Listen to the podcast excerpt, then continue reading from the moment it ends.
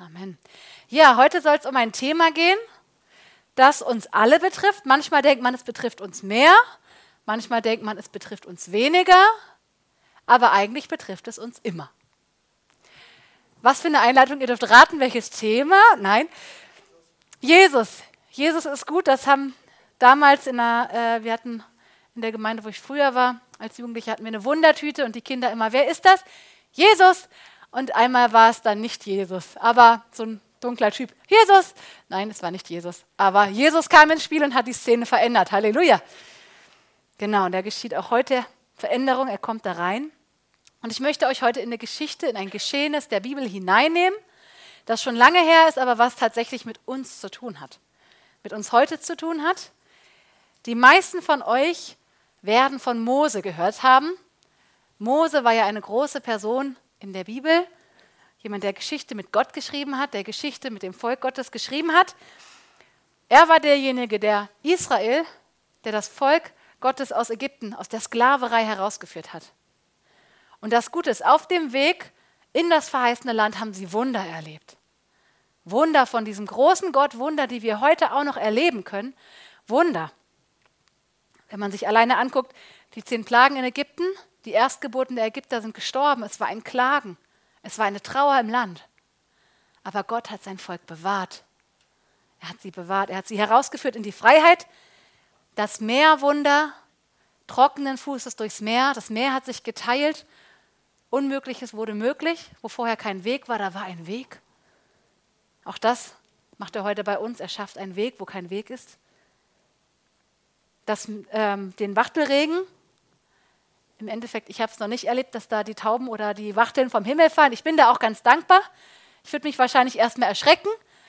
Aber fürs Volk früher, es war Versorgung Gottes. Sie hatten genug zu essen, sie hatten Fleisch, sie hatten das, was sie gebraucht haben. Das Taubrot, nicht nur aufgetautes Brot, so wie wir vielleicht Versorgung im Überfluss haben und dann frieren wir es ein und dann holen wir es raus, dann haben wir aufgetautes Brot. Nein, sie hatten das Manna. Jeden Tag neu. Immer wieder neu, immer wieder frisch. Gott hat sie versorgt. Das Quellwasser, frisch aus dem Felsen, da wo gar kein Wasser war. Unser Quellwasser ist ja abgefüllt in Flaschen. Frisches Quellwasser, nein, sie hatten wirklich in der Wüste, mitten da aus dem Felsen, hat Gott Wasser geschenkt. Und wenn ich überlege, diese Wolken- und Feuersäule, wenn ich mir das vorstelle, so eine Wolkensäule, die mitgeht, die uns den Weg führt, habe ich auch noch nicht gesehen. So eine Feuersäule, die da ist, es muss ganz schön eindrucksvoll gewesen sein. Dass da jemand vor dir hergeht, eine Feuersäule, die sichtbar ist, Tag und Nacht, an der du dich orientieren kannst. Gott war mit ihnen. Gott ist da. Und Gott tut Wunder. Und all diese Wunder, das waren jetzt die Wunder, die Gott damals getan hat, aber Versorgung können wir heute erleben. Bewahrung, Führung, All das können wir heute noch erleben. Es ist der gleiche Gott und er tut die gleichen Wunder. Vielleicht in anderer Form, aber er versorgt noch heute. Er macht noch heute, er ist aktiv heute. Und wow, ich staune über diesen Gott. Ich staune über diesen Gott, wie er einfach Wunder tut. Und jetzt befinden wir uns in 4. Mose 13. Wer eine Bibel mit hat, kann gerne in der Bibel nachlesen. Ansonsten lese ich die Stellen auch vor. Wir werden uns ein bisschen durch die Geschichte langhangeln. Das Volk steht fast vor dem verheißenen Land. Sie sind fast vor dem Ziel. Das Land ist in greifbarer Nähe. Die Verheißung, die Gott ihnen gegeben hat, ah, sie ist da. Ich kann sie schon fast berühren. Kennst du so Momente, wenn du denkst, oh, ich bin fast da. Es fehlt eigentlich nicht mehr viel. Und so ging es ihnen. Sie waren, es war in greifbarer Nähe. Die Verheißung war in greifbarer Nähe. Was macht Mose? Er schickt zwölf Kundschafter aus. Geht und schaut. Was ist das für ein Land? Gott hat uns gesagt, Milch und Honig fließen da, aber geht mal gucken. Erkundet das Land, kundschaftet aus. Was sollten sie auskundschaften? Das Land, wie ist es beschaffen? Die Bewohner, inklusive Stärke und Anzahl.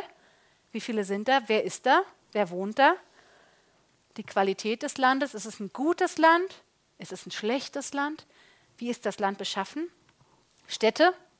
Sind es Lager, Zelte? Ist es ein Ziehvolk? Sind es befestigte Städte? Wie sieht es aus in dem Land? Und der Ertrag des Landes, fett oder mager, gibt es Bäume? Wie sieht es einfach aus? Ganz ermutigend, Mose sagt, und dann seid mutig, seid mutig und bringt auch mit von der Frucht des Landes. Ich kann mir vorstellen, alleine an dem Gedanken, die Frucht des Landes, wenn man so aus dem Mangel eigentlich aus Ägypten herauskommt und jetzt in der Wüste gezogen ist, so eine Frucht, da läuft einem ja fast schon das Wasser im Mund zusammen. Ich glaube, sie haben sich gefreut und sie waren gespannt. Was, was erkunden die? Wie ist dieses Land jetzt? Wir wollen es sehen. Die zwölf Kundschafter, sie durchziehen das Land Kanaan. Sie sind 40 Tage unterwegs. Am Ende zwei Männer schleppen eine Weinranke mit einer Traube zurück. Eine eindrucksvolle Reise. Ich weiß nicht, wenn du gereist bist, ob du schon mal das Gefühl hattest, oh, ich habe so viel Reiz, ich muss mich erstmal einmal sortieren. Ich weiß nicht, wie es den Kundschafter ging, ob sie zurückgekommen sind und gesagt haben, ey, ich muss das gerade einmal sacken lassen oder ob sie gesagt haben, Leute, ich muss euch erzählen.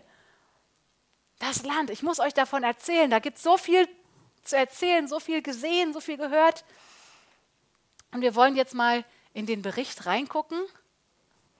Ein Ereignisbericht, was jetzt folgt in drei Szenen. Und wir gucken uns mal an, wie es jetzt weitergegangen ist. Das heißt, die zwölf hatten schon den, das, den Fuß ins verheißene Land gesetzt. Es war wirklich nah, die Verheißung war nah. Der Bericht, was berichten Sie nun? Sie hatten ja mehrere Aufgaben zum Beobachten und das machen Sie auch, das haben Sie gemacht. Der Ertrag des Landes, super. Sie zeigen die Frucht, sagen ja, es ist ein gutes Land. Die Qualität des Landes, gut, super. Milch und Honig, es ist ein Land, das ist, hat Überfluss. Und dann kommt ein Allerdings. Ich weiß nicht, wie es euch geht, manchmal so ein Aber kann schon Bände sprechen. Das ist ja alles ganz gut, aber, und dann weiß man, ah, okay, was kommt. Aber allerdings ein Wort, aber es kann so viel verändern. Allerdings, der Bericht geht weiter, die Bewohner, das Volk ist stark. Sie haben die Söhne Enaks gesehen, Riesen, Amalek im Süden, Hethiter, Jebusiter, Amoriter auf dem Gebirge, Kanaaniter am Meer und am Ufer des Jordans. Das Volk. Und was fehlt noch? Die Städte.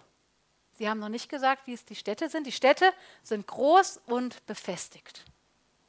Große und befestigte Städte. Das ist ja jetzt einmal eine Wertung, so haben wir das gesehen. Erstmal eine, nee, eine Beschreibung. Und jetzt gehen wir in die Wertung rein. Szene 2. Wie bewerten Sie das Ganze jetzt? 4. Mose 13, 30. Ja, wir schaffen das. Yes, we can. Kaleb beschwichtigte das Volk, das gegenüber Mose murrte. Aber allerdings, hm, bist du dir sicher? Und sagte, lasst uns nur hinaufziehen und es in Besitz nehmen, denn wir werden es gewiss bezwingen. Wir werden es gewiss bezwingen. Das, was Gott uns zugesagt hat, ja, wir werden da reingehen. Wir werden es gewiss bezwingen. Yes, we can. Und gleich darauf im Vers 31, 4. Mose 13, 31, we cannot. Nein, wir können nicht. Aber die Männer, die mit ihm hinaufgezogen waren, sagten, wir können nicht gegen das Volk hinaufziehen, denn es ist stärker als wir. Jetzt hat man diese zwei Stimmen. Ja, wir schaffen das, gewiss werden wir dieses Land einnehmen. Und auf der anderen Seite, wir können es nicht, denn das Volk ist stärker als wir. Was passiert hier? Der Bericht wird gedeutet. Und jetzt ein Aber von mir gesprochen. Auf welcher Grundlage geschieht diese Deutung?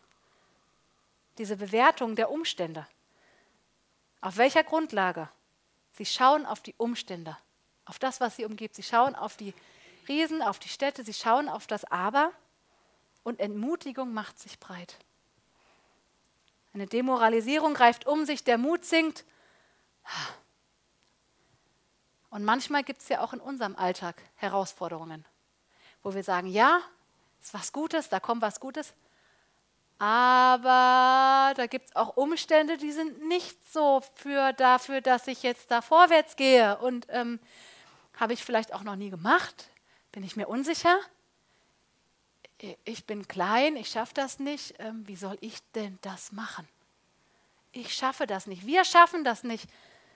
Es ist stärker als wir. Wie gehe ich um mit Herausforderungen?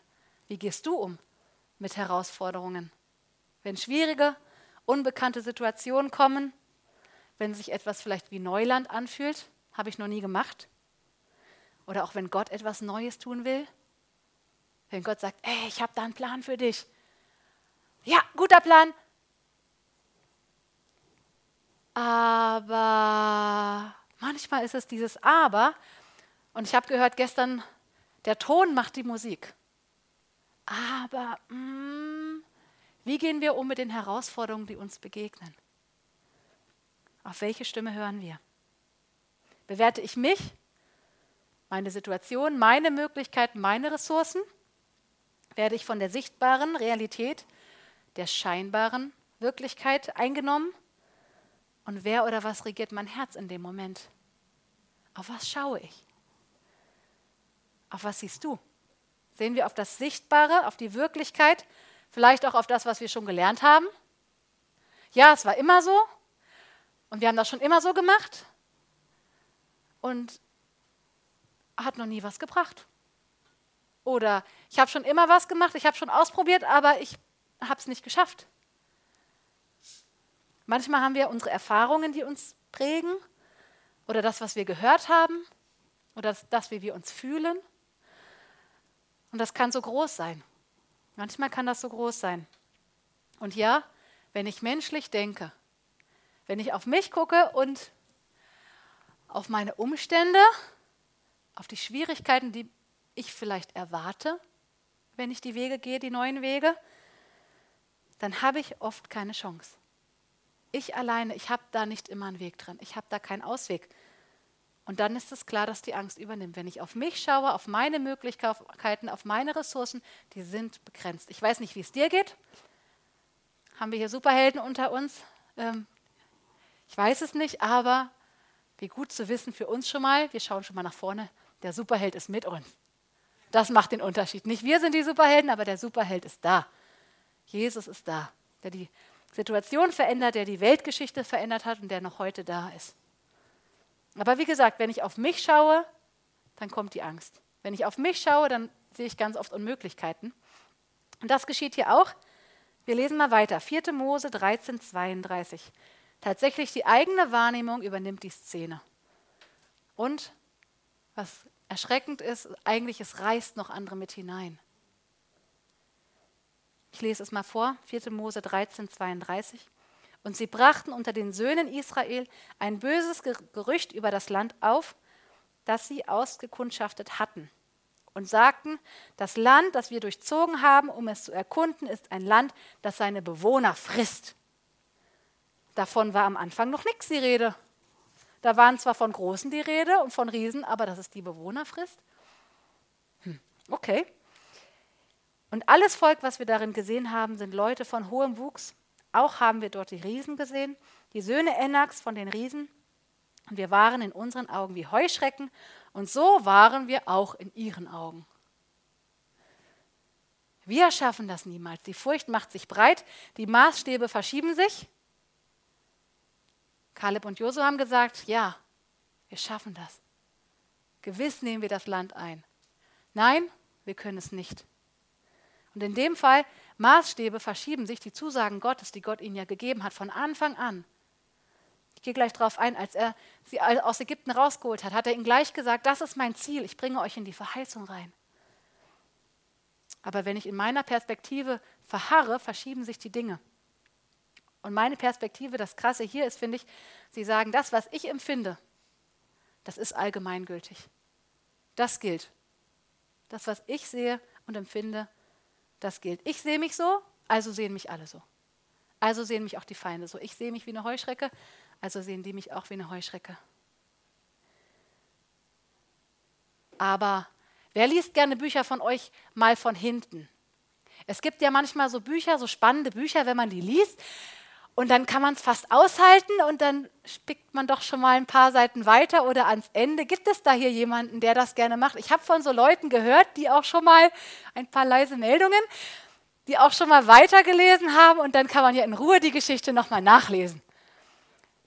Also es mag es geben, wenn die Spannung zu groß wird oder man muss ja wissen, warum, was man liest, hier, ob sich das lohnt zu lesen oder so. Keine Ahnung. Wir drehen mal weiter an der Uhr, auch in dieser Geschichte. Wir drehen mal einfach weiter nach vorne. Und zwar nicht nur eins, zwei, drei Seiten, sondern wir gehen mal gleich 40 Jahre weiter nach vorne in der Geschichte, in dem, was Gott getan hat. Nach 40 Jahren ist es Josua, der heimlich zwei Kundschafter aussandet. Die landen dann bei Rahab in Jericho auch. Er, sie versteckt sie. Und interessant, was sie sagt. Interessant, sehr spannend. Josua 2, Vers 9 bis 11. Josua 2, 9 bis 11. Ich lese es vor. Und sie sagte zu den Männern, ich habe erkannt, dass der Herr euch dieses Land gegeben hat. Wow, was für eine Aussage. Und dass der Schrecken vor euch auf uns gefallen ist, sodass alle Bewohner des Landes vor euch mutlos geworden sind. Wie war eben gerade nochmal die Perspektive? Wer ist der Riese? Wer ist die Heuschrecke? Ich lese es gerade nochmal. Nochmal Vers 9. Und sie sagte zu den Männern, ich habe erkannt, dass der Herr euch das Land gegeben hat und dass der Schrecken vor euch auf uns gefallen ist, sodass alle Bewohner des Landes vor euch mutlos geworden sind. Denn wir haben gehört, dass der Herr die Wasser des Schilfmeeres vor euch ausgetrocknet hat, als ihr aus Ägypten zogt. Und was ihr dann den beiden Königen der Amoriter getan habt, die jenseits des Jordan waren, dem Sihon und dem Uk, an denen ihr den Bann, voll, Bann vollstreckt habt. Und das geschah tatsächlich erst später, also noch nicht bei den ersten Kundschaftern, das geschah dazwischen. 4. Mose 21, aber es wurde schon in 2. Mose 23, 23 von Gott angekündigt. Das, worauf sie Angst haben, das hat Gott seinem Volk schon vorher versprochen. Denn mein Engel wird vor euch hergehen und wird dich bringen zu den Amoritern, Hethitern, Perisitern, Kanaanitern, Hevitern und Jebusitern und ich werde sie austilgen. Gott hat es schon dem Volk versprochen.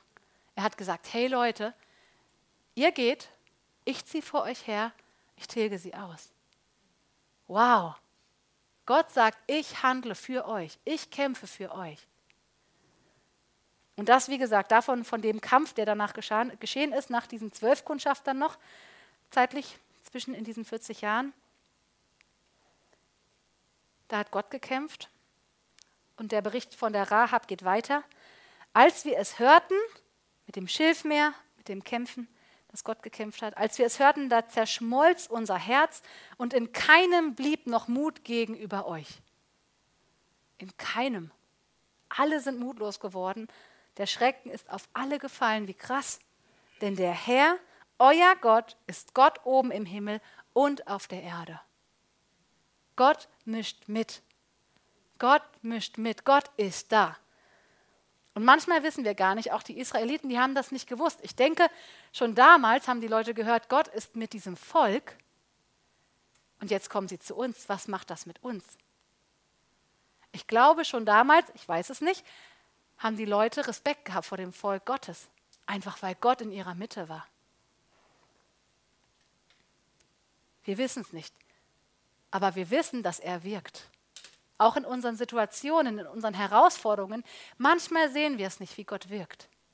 Manchmal sehen wir noch nicht, wo Gott Dinge verändert für uns, wo Gott unsere Kämpfe kämpft.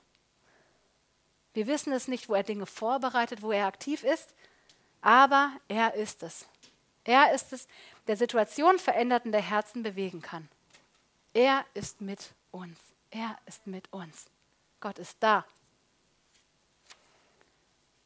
Also die, wieder die Frage, was für einen Maßstab hattest du? Bist du die Heuschrecke?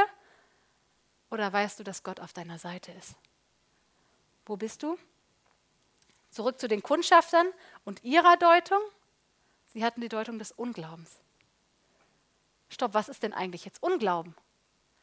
Unglauben, Wikipedia schreibt, es ist Zweifel an der Richtigkeit einer Sache beziehungsweise ein mangelndes Vertrauen in eine Sache. Aha, Zweifel an der Richtigkeit und mangelndes Vertrauen. An was denn? In dem Fall. Gott hatte zu Mose, ich habe es schon erwähnt, direkt bei seiner Berufung über das verheißene Land geredet. 2. Mose 3, Vers 8.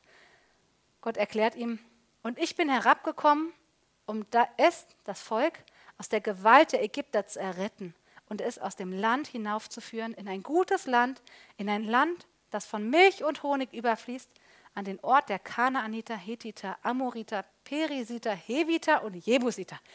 Ha, viele Namen. Ähm, Gott hat es Mose direkt bei seiner Berufung gesagt. Das ist mein Ziel, das ist meine Vision. Und dann schickt er es zu seinem Volk, stellt ihm vor, sagt, ich bin der Gott, der ich bin. Ich bin der Gott, der wahre ist. In Vers 15 bis 17 sagt Gott Mose, dass er den Israeliten direkt sagen soll, nach der Erklärung, wer er ist, das Ziel, die Vision. Ich führe euch aus Ägypten heraus, damit ich euch in dieses Land führe. Immer wieder erinnert Gott sein Volk, auch im Folgenden. Schon bevor die Kundschafter ausgesandt werden, gibt es mindestens drei Stellen, wo Gott sein Volk erinnert. Ich bringe euch in dieses Land, dieses gute Land, wo Milch und Honig fließen. Ich habe diesen Ort der Verheißung für euch. Ich habe das. Aber was macht Unglaube nochmal?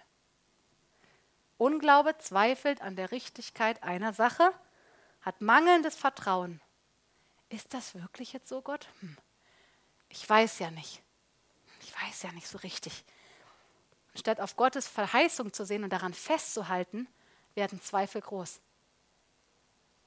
Welcher Stimme folgst du? Die Israeliten hatten die Wahl. Josua und Kaleb haben ihnen Mut gemacht. Haltet, bleibt an der Verheißung dran, geht mit unserem Gott, geht da hinein, habt Mut, gewiss werden wir das Land ähm, das Land einnehmen.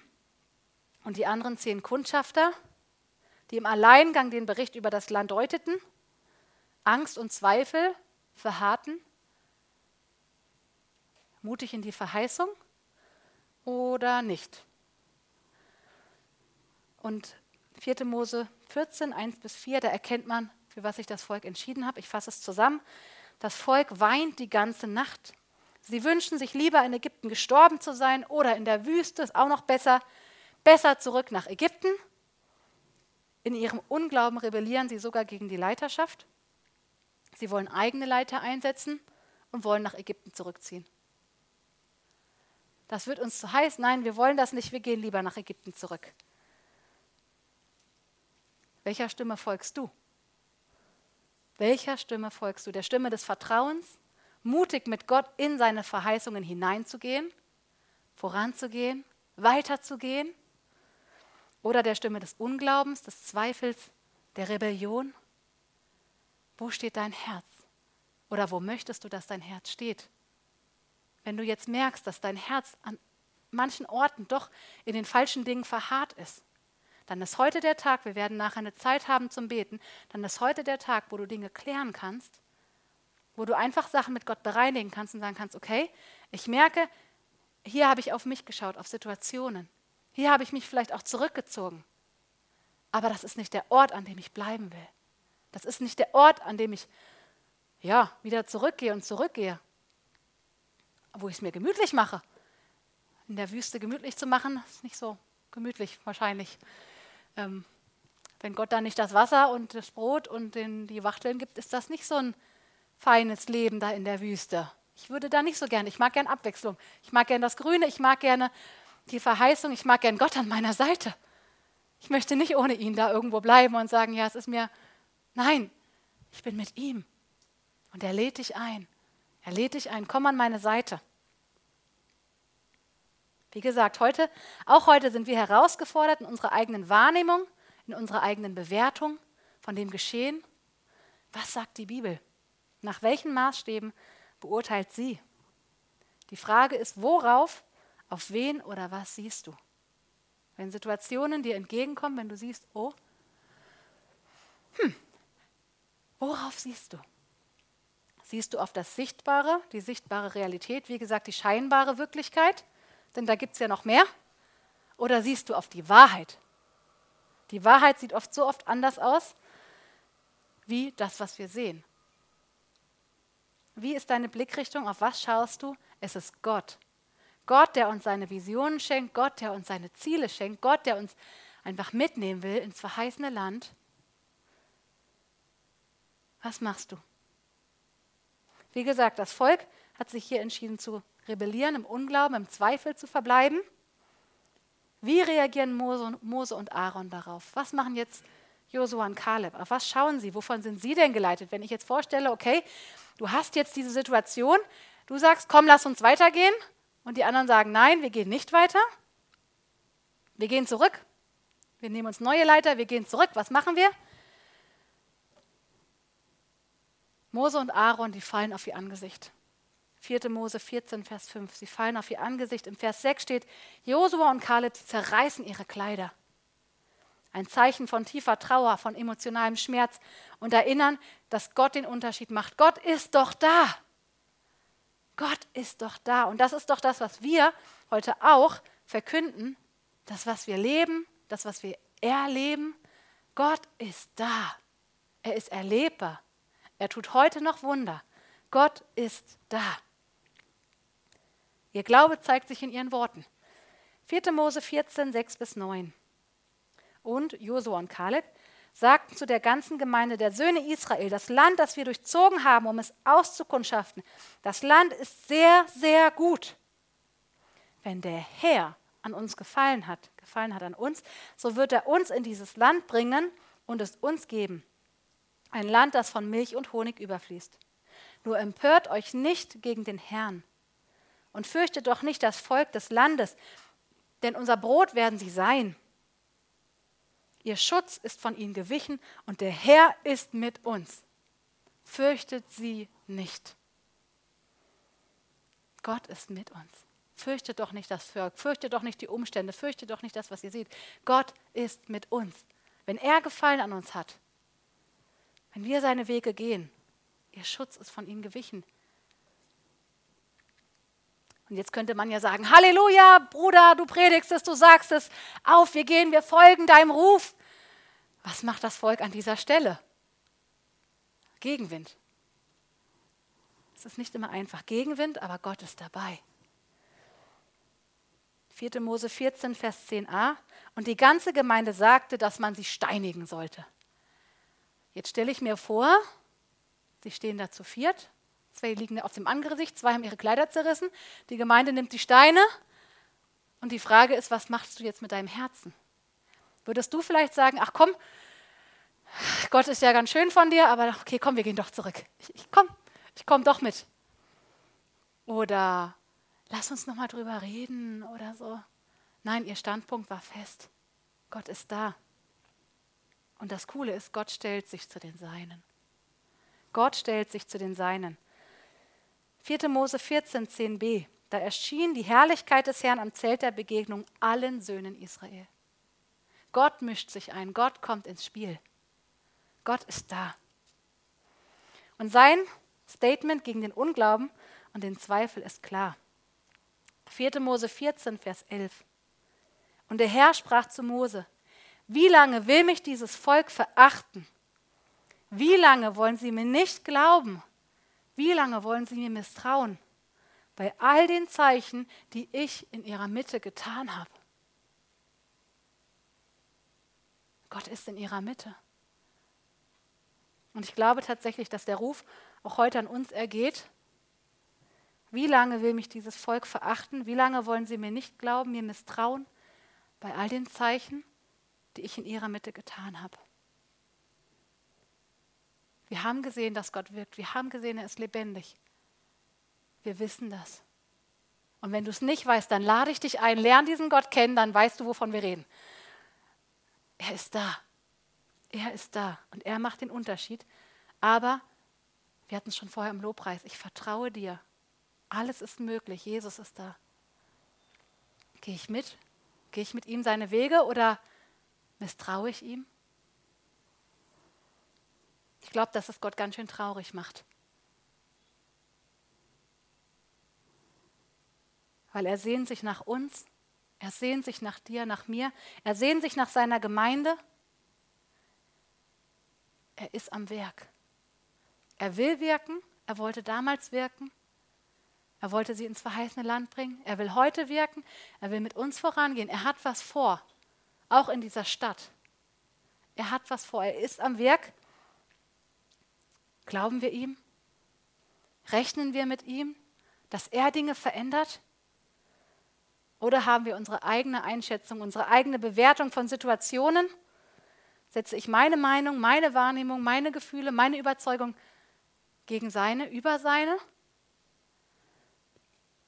Wie lange will mich dieses Volk verachten? Wie lange wollen sie mir nicht glauben, mir misstrauen, bei all den Zeichen, den ich in ihrer Mitte getan habe? 4. Mose 14, Vers 11. Ich habe gerade mal einen Moment sacken lassen. Ist schon was, was Gott sagt, aber nicht um zu verurteilen, sondern tatsächlich, ich glaube, heute ruft er uns und sagt, kommt, macht euch auf. Hört auf meine Stimme. Kommt an meine Seite. Ich will Wunder wirken. Ich will Wunder wirken. Was ist passiert mit der Generation der Zweifelnden? Was ist mit ihren eigenen Plänen, mit ihren eigenen Deutungen, was ist damit passiert? Sie haben die Verheißung nicht gesehen, wie sie sich erfüllt. Gott hatte es vorbereitet, er will Dinge tun und sie haben es nicht gesehen. Wie krass. Die zehn zweifelnden Kundschafter, die Anzweifler sozusagen, starben direkt. Der Rest des Volkes, die Mitzweifler in dem Fall, starben unerfüllt in den kommenden Jahren eine lange Zeit in der Wüste. Wie muss es einem gehen, in der Wüste zu laufen und zu wissen, ich habe es verpasst? Ich habe es verpasst. Ich kann meinen Kindern sagen, du wirst ins verheißene Land kommen. Ich habe es verpasst. Er sagt, nein, kommt, kommt mit. Aber damals, sie haben es verpasst. Und auch die Kinder, ich habe gedacht, auch die haben sie beraubt. Auch die Generation unter 20 Jahren, sie wären vorher ins verheißene Land gekommen. Auch sie sind 40 Jahre in der Wüste gegangen. Und Gott sagt, nein, ich habe was anderes für euch. Aber unsere eigenen Pläne und Deutungen, unsere eigenen Wege bringen uns nicht in das verheißene Land. Gottes Konsequenz war eindeutig, die Verheißung wurde mit vielen der Berufenen nicht erfüllt. Wie gesagt, Josua und Kaleb kamen hinein. Wir lesen mal die Stelle, 4. Mose 14, 21 bis 24. Jedoch so wahr ich lebe und von der Herrlichkeit des Herrn die ganze Erde erfüllt werden wird. Alle die Männer, die meine Herrlichkeit und meine Zeichen gesehen haben, wie gesagt, sie hatten Gott erlebt. Sie hatten Gott gesehen. Das ist wirklich auch ja für die, die Gott kennen. Und wenn er nicht kennt, wenn du ihn noch nicht so kennengelernt hast, lade ich dich ein, lerne ihn kennen. Wie gesagt, dann wird sich dein Leben verändern. Alle die Männer, die meine Herrlichkeit und meine Zeichen gesehen haben, die ich in Ägypten und in der Wüste getan habe und mich nun zehnmal auf die Probe gestellt und nicht gehört haben auf meine Stimme, werden das Land nicht sehen, das ich ihren Vätern zugeschworen habe. Alle, die mich verachtet haben, sollen es nicht sehen. Aber mein Knecht Kaleb, weil ein anderer Geist in ihm war und er mir treu nachgefolgt ist. Er ist auf den Wegen Gottes geblieben. Er ist nachgefolgt. Ihn werde ich in das Land bringen, in das er hineingegangen ist, und seine Nachkommen sollen es besitzen. Was mache ich mit dem Ruf Gottes? Was machst du mit dem Ruf Gottes? Er will heute unter uns wirken. Er will was tun. Er tut was. Er ist dabei, was zu tun. Er hat Dinge vorbereitet. Auf welche Stimme hörst du? Vertraust du ihm? Möchtest du ihm vertrauen? Vielleicht ganz neu vertrauen? Oder lieber doch deine eigenen Wege gehen und die Verheißung nicht davon tragen? Aber Gott sagt, komm, komm. Wie lebe ich mein Leben und meine Berufung? Wie lebst du das? Wie lebe ich mit dem Ruf der Gemeinde, auch mit der Vision, die Gott uns gegeben hat? Wie geht es mir damit? Mit der Verheißung, mit dem Versprechen, das Gott uns gegeben hat. Gott hat einen Plan, er will wirken. Wie gehe ich mit diesen Verheiß kostbaren Verheißungen um? Wie gehst du damit um? Sehen wir auf uns, unsere Sicht der Dinge, Sicht der Dinge, unsere Einschätzung oder sehen wir auf ihn? auf diesen großen Gott, der das Meer geteilt hat, auf diesen großen Gott, der Versorger ist, der Heiler ist, der Befreier ist, der Dinge verändert. Ja, wenn ich alleine stehe, die Umstände sehen manchmal ganz schön groß aus. Die Mauern, die Festungen, die sie gesehen haben, müssen ganz schön groß ausgesehen haben. Wenn ich auf mich sehe, bin ich klein. Aber dieser große Gott ist doch noch viel größer. Dieser große Gott ist doch noch viel größer. Und er verändert so viele Dinge. Er schafft das. Er schafft das. Gott sehnt sich nach uns, nach mir, nach dir, nach seiner Gemeinde. Gott will wirken. Glauben wir ihm.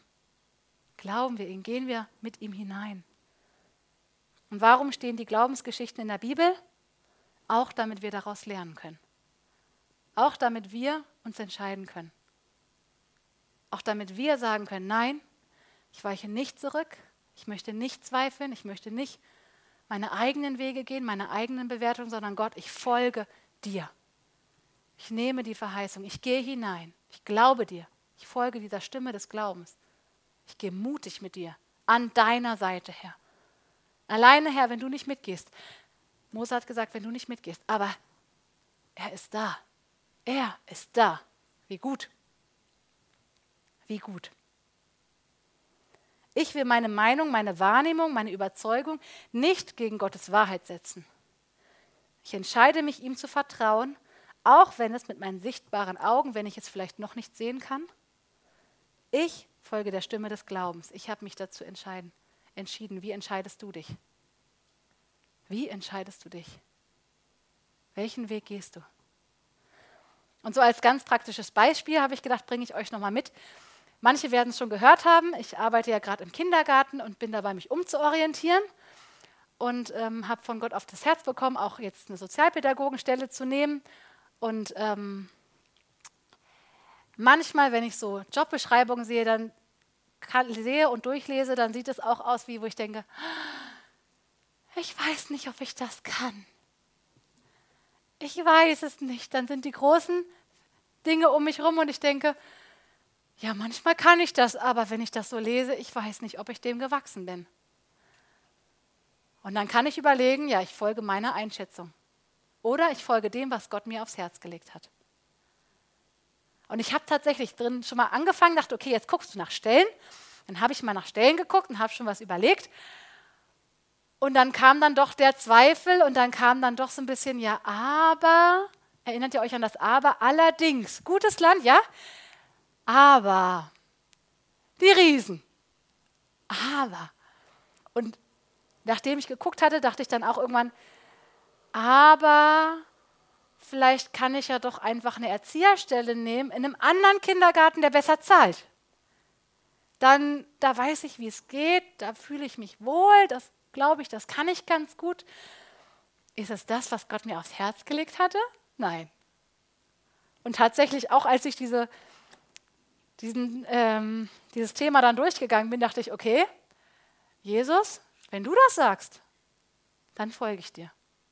Wenn du das sagst, dann kriege ich das hin. Dann wirst du Situationen ändern, dann wirst du Umstände ändern, dann wirst du mich befähigen oder mir Gunst geben oder so. Wenn du das mir aufs Herz gelegt hast, Jesus, dann gehe ich jetzt einfach im Vertrauen, einfach, ja, äh, dann gehe ich im Vertrauen, halte daran fest und glaube, dass du es schaffst, Jesus. Dass du den Weg mit mir gehst. Und das ist jetzt ein kleines oder vielleicht gefühltes auch mal großes Beispiel aus dem Leben. Und ich denke, nein, ich bleibe dran. An dem, was Gott vorbereitet hat. Vielleicht ist es auch, wir haben ja gerade das Buch, ich lasse mein Licht leuchten, was wir lesen. Vielleicht ist es auch mal, die Tür zu öffnen, mal dem Nachbarn Hallo zu sagen. Oh. Doch nicht. Vielleicht doch nicht. Vielleicht wann anders. Hm. Oder sage ich nein, okay, Herr, du bist mit mir, ich gehe da rein. Ich mache jetzt den Unterschied. Vielleicht ist es einfach mal mit irgendwem zu reden. Manchmal ist ja schon das Hallo zum Nachbarn. Ich weiß dann manchmal nicht, was ich sagen soll und ich kann das vorher noch nicht alles sagen. Aber was ist das, wo Gott zu dir spricht? Was ist das, dass Gott zu dir spricht? Wir wollen unsere Häuser öffnen. Wir wollen weitergehen. Wir wollen Reich Gottes bauen. Ich will dabei sein. Und mit dem, was Gott mir sagt mit dem, wozu er mich ruft. Das muss nicht das Gleiche sein, wozu er meinen Nachbarn ruft oder den anderen ruft. Ich ziehe nicht seine Schuhe an und sage, ja, ich muss das jetzt auch machen. Die Jacke passt mir wahrscheinlich nicht. Aber das, was Gott mir gegeben hat, da kann ich reingehen, weil da ist sein Segen drin. Und da kann ich mutig sein, da kann ich stark sein, da kann ich vorwärts gehen, da kannst du vorwärts gehen.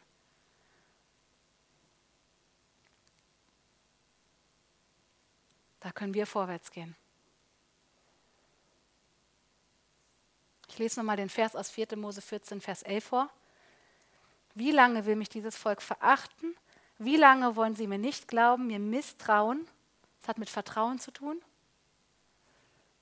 Festhalten, dranbleiben, bei all den Zeichen, die ich in ihrer Mitte getan habe. Wie sieht es bei dir aus? Willst du der Stimme des Vertrauens, auf die Stimme des Vertrauens hören, mutig mit Gott in seine Verheißung hineingehen, die er für dich bereitet hat? Mutig hineingehen für das, was er für uns vorbereitet hat? Oder möchtest du der Stimme des Unglaubens, Zweifel, Rebellion folgen? Nein, vielleicht doch nicht. Oder doch lieber meine eigenen Wege, Herr, ich mache das jetzt so Manchmal sagt er dann, mach. Dann mach. Aber ich möchte mit ihm sein. Ich möchte mit ihm hineingehen in die Verheißung. Und ich lade dich ein, mit ihm in diese Verheißung reinzugehen, mit ihm mutig voranzugehen und dich nicht abhalten lassen von der Stimme des Unglaubens, von der Stimme des Zweifels, nicht in Rebellion zu verfallen, sondern sagen, Jesus, ich folge dir. Wie gesagt, ich entscheide mich heute. Ich entscheide mich, unserem großen Gott zu vertrauen. Ich entscheide mich, der Stimme des Glaubens zu folgen und ich will mutig mit Gott in seine Verheißungen hineingehen. Du auch? Ich bin überzeugt, er will wirken, er ist am Wirken. Und seine Frage ist, bist du dabei? Kommst du an meine Seite? Er will wirken, er ist dabei. Lasst uns da hineingehen. Du und ich, komm, wir gehen da mit ihm hinein. Wir sind mutig. Wir wollen mutig die Verheißung ergreifen. Sein Werben ist da, dass wir ihm vertrauen.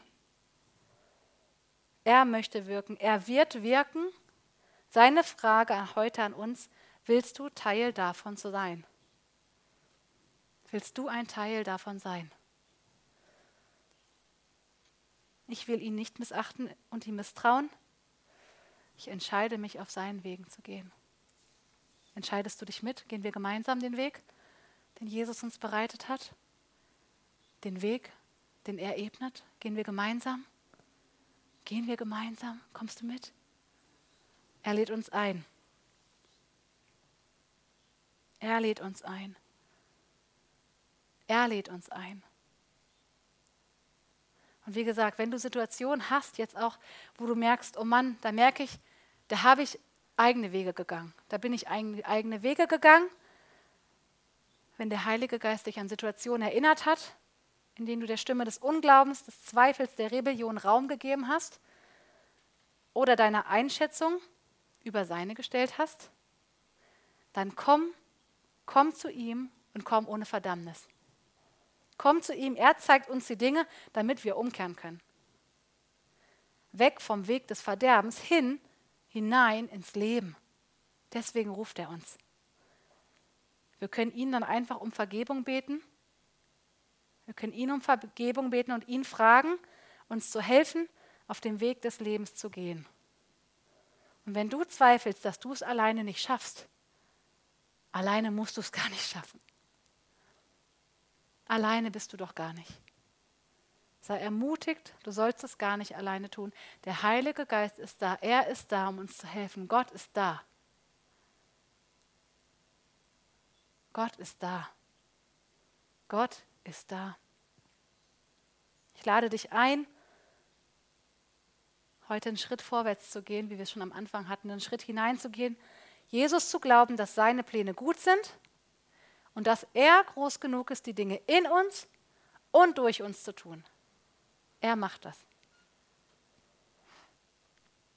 Und wenn du diesen Weg des Lebens noch gar nicht kennst, Jesus ist gekommen, um dich zu befreien.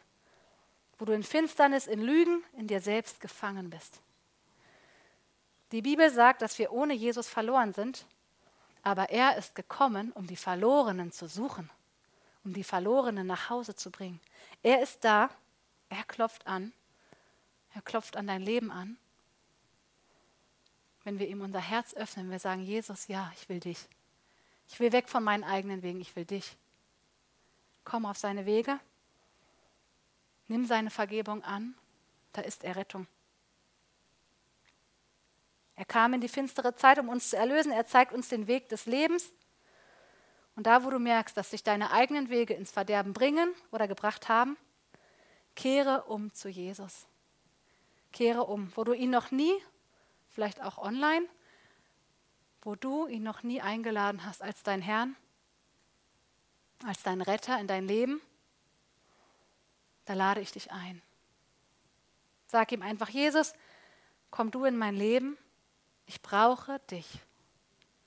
Zeige mir den Weg des Lebens, vergib mir meine Schuld und nimm das weg, das mich von dir trennt. Ich will nicht mehr meinen Wegen nachgehen, ich will nicht mehr meinen Wegen nachgehen, nach meiner Weisheit laufen, sondern nach deinem Jesus, ich will dich in mein Leben. Wenn du das noch nie gemacht hast, dann lade ich dich ein. Lass heute der Tag sein, der dein Leben verändert. Und auch an uns, wo wir unseren eigenen Wegen gefolgt sind, lasst uns zum Thron der Gnade rennen. Lasst uns zu Jesus rennen und ihn einladen, denn alleine können wir uns gar nicht verändern. Aber lasst uns solche sein, die ihm vertrauen. Lasst uns solche sein, die mutig sind, die einfach an seinem Versprechen festhalten und wissen, dass er es ist, der Veränderung bringt. Er ist es, der wirkt. Er ist es. Auf welche Stimme hörst du? Ich will der Stimme des Lebens folgen, der Stimme des Glaubens. Ich folge Jesus. Wir gehen gemeinsam. Wir folgen Jesus. Wir wollen hören, was er uns zu sagen hat und nicht uns selbst, unsere Fähigkeiten oder Situationen bewerten. Ich entscheide mich und ich entscheide mich immer wieder und dazu lade ich dich ein, immer wieder dich zu entscheiden. Ich vertraue auf Jesus und ich baue mein Leben auf sein Wort. Immer wieder diesen Weg zu gehen. Ich bin dabei. Ich will vorwärts gehen, Reich Gottes bauen, auch in dieser Stadt, in unserem Land. Du auch? Du auch? Möchtest du Reich Gottes mit mir bauen? Mit uns bauen? Gehen wir gemeinsam im Glauben, im Vertrauen auf ihn auf seine Kraft. Unsere Meinung, unsere Wahrnehmung, unsere Überzeugung soll geprägt sein von seiner Wahrheit und nicht von uns selbst. Entscheide dich heute für Gott vertrauen, egal was das Sichtbare sagt. Herr, ich vertraue dir. Ja, ich vertraue dir. Wie gesagt, auch online da, wo du bist, heute ist der Tag, der Tag, eine Entscheidung zu treffen.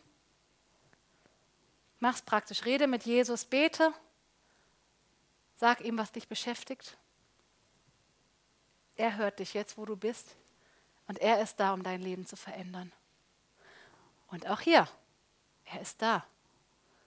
Und ich würde sagen, wir nehmen jetzt einfach noch eine Zeit, um darauf zu reagieren, wenn er dich da erinnert hat an Situationen, wo du gemerkt hast, oh Mann, da bin ich in Unglauben, in Zweifel, in Rebellion gegangen da habe ich selber bestimmt, da habe ich meine Meinung über das gesetzt, was er gesagt hat, dann lasst uns heute nicht unter Verdammnis hocken bleiben, das bringt uns nichts, sondern lasst uns Buße tun, umdenken.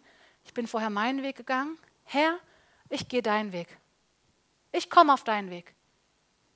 Ich mache das fest mit dir. Lasst uns das festmachen. Mach das fest. Ich habe mich entschieden und ich werde mich immer wieder entscheiden müssen, wenn Situationen kommen, wenn Herausforderungen kommen, dabei zu bleiben. Wir wollen Reich Gottes bauen. Wir wollen vorwärts gehen. Ich denke wir. Du auch? Amen.